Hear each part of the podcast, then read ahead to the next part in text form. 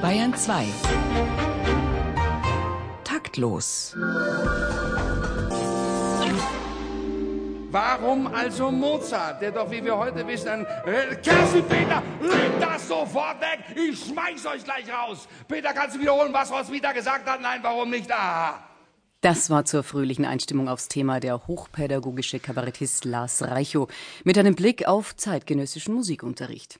Herzlich willkommen zu Taktlos Ausgabe 118 live aus dem Studio 9 des Bayerischen Rundfunks.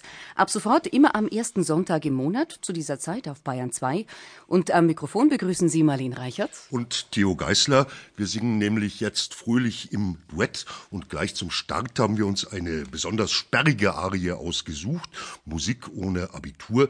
Das klingt ungefähr so spannend wie ein Zwölfton-Hit von Tokyo Hotel und auch ähnlich verwirrend.